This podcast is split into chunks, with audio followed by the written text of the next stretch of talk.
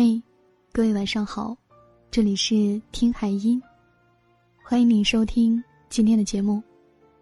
大家可以在微信公众号搜索关注“听海音”，每天晚上我都会用一段声音陪你入睡。你的不自律正在慢慢毁掉你。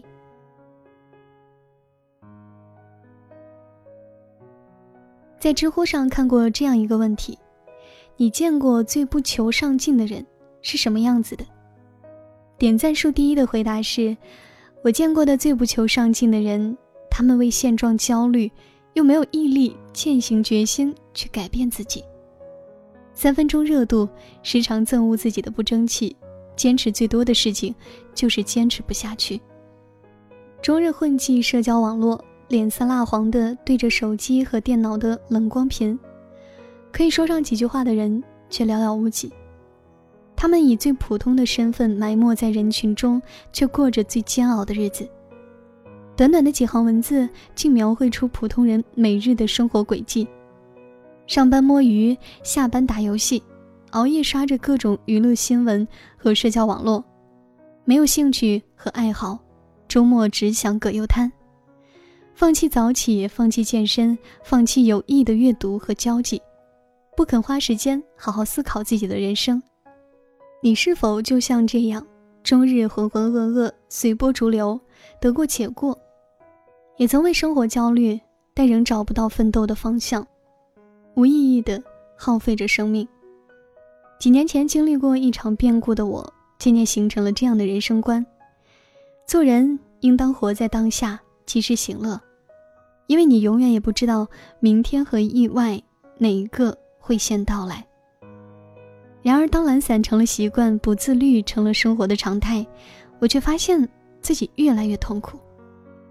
少有人走的路里有这样一句话：自律是解决人生问题的首要工具，也是消除人生痛苦的重要手段。我开始明白，不自律会慢慢摧毁一个人的心智。外貌，甚至是人生，唯有自律才是解决人生痛苦的根本途径。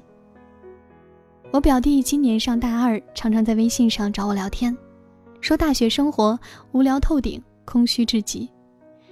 他列举了他日复一日的大学生活状态：白天上课，晚上去食堂吃个饭，回宿舍就和舍友一起打游戏、开黑，打完几局就觉得没意思，但又没有其他事情可做。我问他怎么不花时间去读书啊？不要每次都要等到考试前才临时抱佛脚。他却振振有词：“宿舍那么吵，我根本就读不进去。”那你可以去图书馆或者自习室啊。他却总有理由：“图书馆离我们宿舍太远了，在路上要浪费太多时间。”我又建议他去参加社团活动，或者约同学一起打篮球、跑步，他却说。白天的课程已经让他精疲力尽，提不起精神去运动。我终于明白他的问题所在了：你并不是无事可做，而是你只想打游戏。我能怎么办呀？我舍友、我同学，人人都靠着玩游戏打发时间，这难道是我一个人的问题吗？表弟始终不愿意承认沉迷于游戏是他自己的责任，他觉得外界干扰和影响才是罪魁祸首。他没有办法解决，只能消极应对，因此将大学生活过得一塌糊涂。许多人习惯将自己不自律的原因推卸给他人和外界环境。上班太累了，下班后哪有精力去读书写作，只想看无脑综艺放松一下。我的体质就是喝水就会胖，就算去健身房锻炼也没用的。推卸责任的时候，可能感觉舒服和痛快。但却永远无法进步，心智永远无法成熟。趋利避害、逃避责任是人类的天性，但是每个人的人生轨迹都是由自己主宰的。畅销书作家严歌苓曾被人问过怎么能写那么多书，他说：“我当过兵，对自己是有纪律要求的。当你懂得自律，那些困难都不算什么。人必须对自己负责。”他的自律就是每天至少写作六个小时，隔一天游泳一千米，几十年如一日，就算每次坐到书桌前，他都会全身颤抖，痛苦到不行。但他知道，唯有自律，才能找到自己存在的价值。推卸责任容易，坚持一件事很难。想要变得自律，必须从敢于承担责任开始。那些自律到极致的人都活成什么样子了呢？前段时间被国产电视剧《人民的名义》刷屏，剧中的老戏骨们不仅演技在线，连身材也是全程刷存在感的。剧中扮演沙书记的张丰毅，尽管已经六十一岁，六块腹肌却从不离身。他的秘诀便是烟酒不沾，每天早晨七点起床跑步，下午必去健身房举铁。明星工作时常常过着黑白颠倒的生活，但张丰毅曾在采访中说过，自己不管在什么条件下都会坚持运动，在剧组也会是每天运动，睡前会抽空锻炼一下，第二天早晨也会比其他人早起半个小时运动。因该剧而圈粉无数的达康书记扮演者吴刚，今年也已经五十五岁。但剧中的他身手矫健，身材匀称，在处理大风肠事件的那一集，他毫不费力的攀爬脚架的镜头，给观众留下了深刻的印象。五十多岁的年龄，也许在很多人眼里已经可以放任自流了，但吴刚仍然严格要求自己，坚持跑步五公里和游泳，拍戏的时候也是一有空就去健身房。自律帮助他在拍戏时保持良好的状态，精力充沛。反观我们身边，有多少年龄刚过三十岁的男人，纵欲过度，无法自控，舔着啤酒肚，眼神也变得越来越浑浊。虽然人各有志，选择什么样的生活完全取决于自己，别人没有权利去干涉。但就像康德所说的，假如我们像动物一样听从欲望，逃避痛苦。我们并不是真的自由，因为我们成了欲望和冲动的奴隶。我们不是在选择，而是在服从。唯有自律，自律使我们与众不同，自律令我们活得更高级。对于成功者来说，自律已经融入了血液和骨骼，成为身体和灵魂的一部分。他们在自律中超越自我，慢慢成就自我。并不是说自律一定能带来成功。但是自律的过程一定会让你更加爱自己。我仍记得第一次看《百元之恋》这部电影时给我带来的震撼。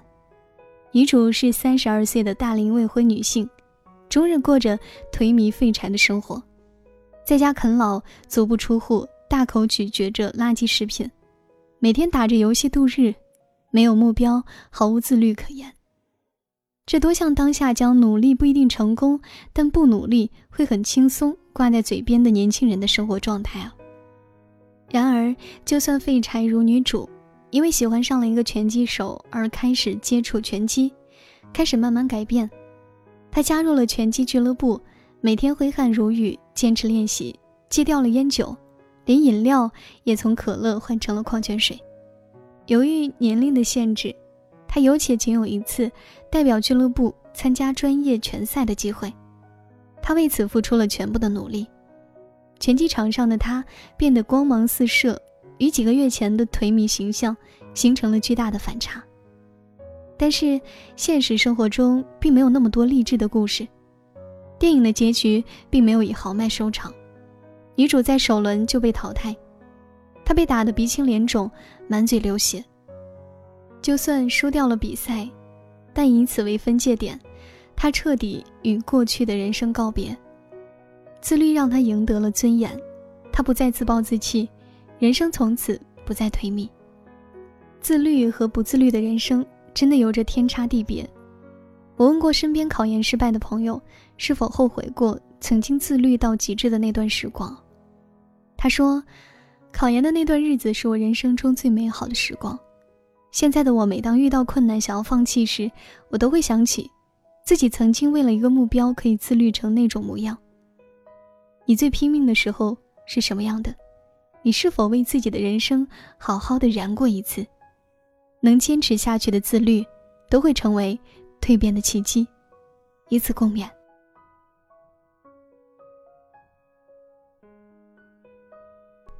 好了今天要跟大家分享的内容就是以上这些了感谢你的收听。喜欢我们文章的朋友可以在文章的末尾处点赞同时呢也欢迎大家将文章转发到你们的朋友圈来支持我们。我是海音，每天早上在海边陪你读书。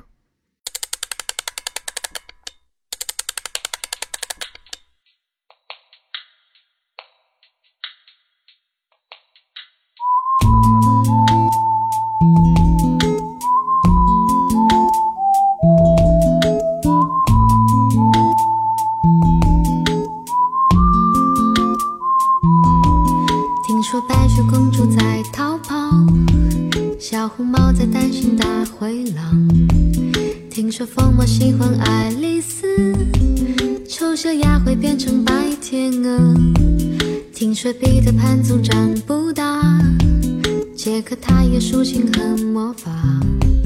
听说森林里有糖果屋，灰姑娘丢了心爱的玻璃鞋，只有睿智的河水知道。白雪是因为贪玩跑出了城堡，小红帽又建议治自己的大红袍，总有一条蜿蜒在童话镇里七彩的河，沾染魔法的拐杖，清晰却又在爱里曲折，川流不息扬起水花，又卷入一帘时光如水，让所有很久很久以前都走到幸福结局的时刻。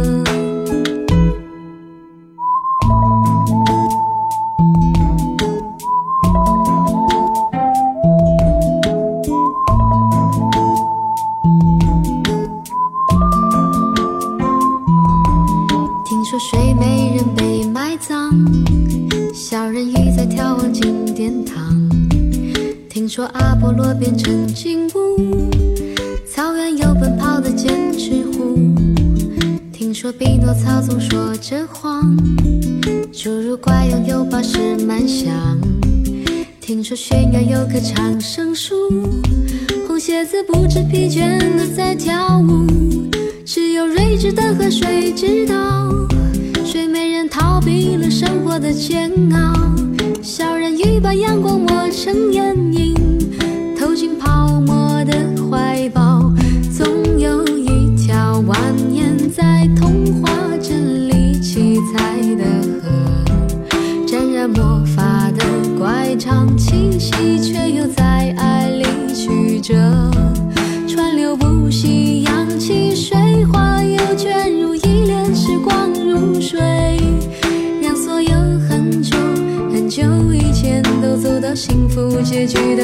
河总有一条蜿蜒在童话镇里梦幻的河。分隔了理想分隔现实又在前方的山口汇合。川流不息扬起水花又卷入一帘时光如水。让所有很久很久以前都走到幸福